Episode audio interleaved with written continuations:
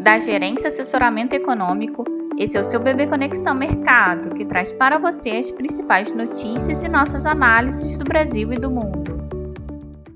Quarta-feira, 4 de maio de 2022, eu sou Eli Francis e vou dar um panorama sobre os principais mercados.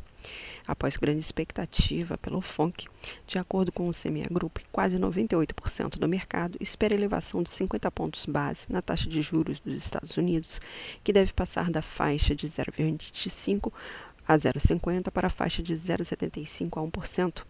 Assim, o número não deve trazer surpresas, o que pode levar a uma acomodação dos treasuries e operar em queda nesta sessão após as fortes altas recentes perspectiva de que o FONC não trará surpresas também colabora para que as bolsas americanas sigam em recuperação, ainda que moderada. Com a proposta de embargo ao petróleo russo pela União Europeia, as cotações do petróleo passaram a subir forte, puxando também as demais commodities que devem operar em alta no dia.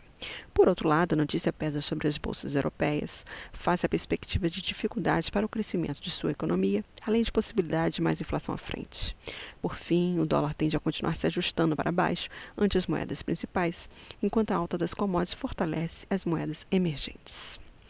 Os ativos locais devem seguir sensíveis ao exterior, com os investidores à espera da reunião do FONC e da entrevista de Powell, mas sem perder de vista as implicações da guerra na Ucrânia, com a União Europeia propondo embargo total a importações de petróleo russo. No fronte interno, os agentes de mercado seguem com passo de espera pela decisão do Copom hoje à noite, onde se espera que o Banco Central eleve a Selic para 12,75 pontos percentuais ao ano, com destaque para a sinalização dos próximos passos do comitê.